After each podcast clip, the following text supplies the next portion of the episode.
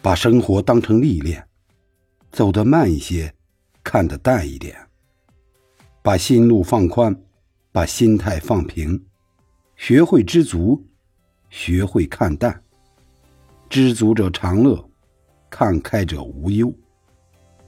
最美的生活就是把普通的烟火过得精致，让每个平凡的日子都溢满幸福和欢喜。读书不一定能前程似锦、鹏程万里，但至少能让你出言有尺、嬉笑有度、做事有余、说话有德。读书和赚钱都是一个人一生最好的修行，前者使人不惑，后者使人不屈，两者结合，才算真正的不困于世，不流于俗。